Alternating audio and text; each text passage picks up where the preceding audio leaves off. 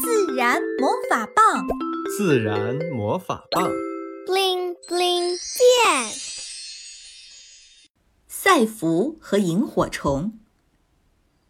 又到了睡前故事时间，今天妈妈讲的故事叫《好寂寞的萤火虫》。太阳下山的时候，一只小小的萤火虫出生了。这是一只非常孤单的萤火虫，它点亮光，想去寻找其他的伙伴。当一切都静下来的时候，萤火虫飞过夜空，点亮自己的光，继续寻找。这个时候，这只孤单的萤火虫看到了它一直想找到的一群萤火虫在闪着光呢。现在，这只萤火虫再也不寂寞了。妈妈的故事讲完了，赛弗沉浸在故事里不能自拔。妈妈，我好喜欢萤火虫，我想做萤火虫的朋友。妈妈笑着点点头，跟赛弗约定周末带他去看萤火虫。这一周，赛弗觉得特别漫长，每天总盯着日历看。周六总算到了。赛弗一大早就醒了，今天他要去山里看萤火虫。一路上，赛弗和妈妈说个不停。一想到萤火虫，赛弗就特别激动。等啊等啊，终于等到晚上了。山里的夜像天空打翻了墨汁瓶，倾泻下一片漆黑。走在路上，赛弗有点害怕，用力。抱紧妈妈的胳膊，妈妈，萤火虫在哪儿呢？赛弗问。咱们需要再往树林的方向走走。妈妈一直在路上观察着。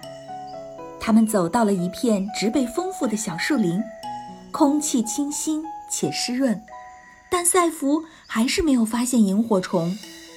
原来萤火虫真的很寂寞啊，山里也很难看到。赛弗失望地返回。赛弗，你快看！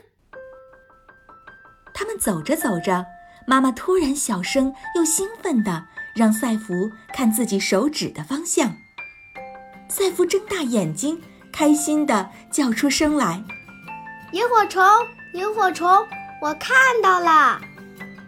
小小的萤火虫发出黄绿色的光，好像一束希望。点亮了整个黑夜，黑漆漆的夜变得可爱了起来。多亏了纯粹的黑，这束微光才显得格外的亮。赛弗站在那儿一动不动，眼睛跟随着萤火虫飞行的轨迹，萤火虫的光也随着赛弗的心跳闪烁着，好美，好美。妈妈和赛弗走进了一座亭子。这时，一只萤火虫飞进了亭子，落在了赛弗面前。妈妈，快看，萤火虫！萤火虫！赛弗叫出声来。小萤火虫翻落在地上，原地转圈儿，样子又可怜又好笑。赛弗连忙蹲下去帮忙，他轻轻地捡起萤火虫。原来，萤火虫的身体是长长的，背上硬硬的。肚子软软的，萤火虫不慌不忙地在赛弗手掌里爬来爬去。